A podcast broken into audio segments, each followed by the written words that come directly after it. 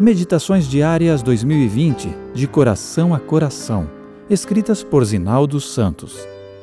15 de setembro, Muralha de Fogo. Pois eu lhe serei, diz o Senhor, um muro de fogo em redor, e eu mesmo serei no meio dela a sua glória. Zacarias 2, 5.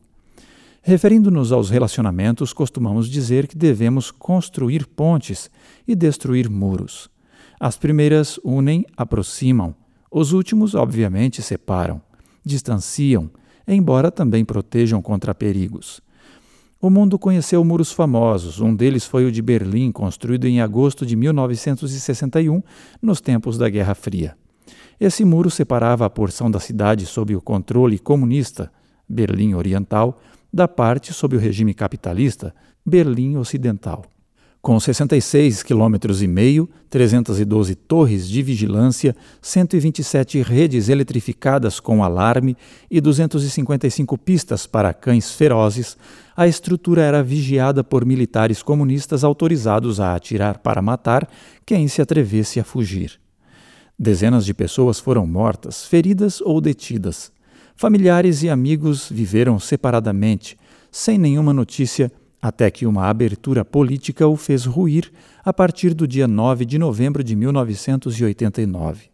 Há também a Muralha da China, com 21.196 quilômetros de extensão, 8 metros de altura e 4 de largura.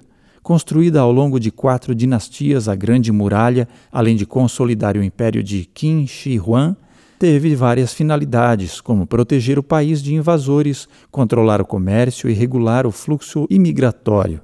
Em 2007, foi considerada uma das sete maravilhas do mundo moderno, sendo visitada anualmente por mais de 4 milhões de turistas. Lugar sagrado para o judaísmo, o Muro das Lamentações é parte remanescente do Muro de Arrimo do Templo de Herodes. Ali, pessoas do mundo todo costumam orar e apresentar seus pedidos ao Altíssimo. Entre 1948 e 1967, o local ficou sob o domínio da Jordânia. Entretanto, após a Guerra dos Seis Dias, o controle da região passou para o Estado de Israel. Há outras muralhas famosas no mundo. Nos tempos bíblicos, cercar cidades com muros era também estratégia defensiva. Contudo, muitas foram atacadas e destruídas. Intransponível mesmo é o muro de proteção que Deus prometeu ser para seu povo. Direcionada a Israel, a promessa era a garantia de sua fidelidade ao propósito de fazer daquela nação o centro de sua obra redentora para o mundo. Qual muro de fogo, ele abrigaria Jerusalém contra inimigos. O que prometeu ser para Israel promete ser hoje para nós proteção contra os inimigos, quaisquer que sejam eles, e contra os males que planejem nos causar. Estando em nosso coração, ele será a glória de nossa vida. Você pode ouvir gratuitamente a lição da Escola Sabatina em áudio nas principais plataformas digitais.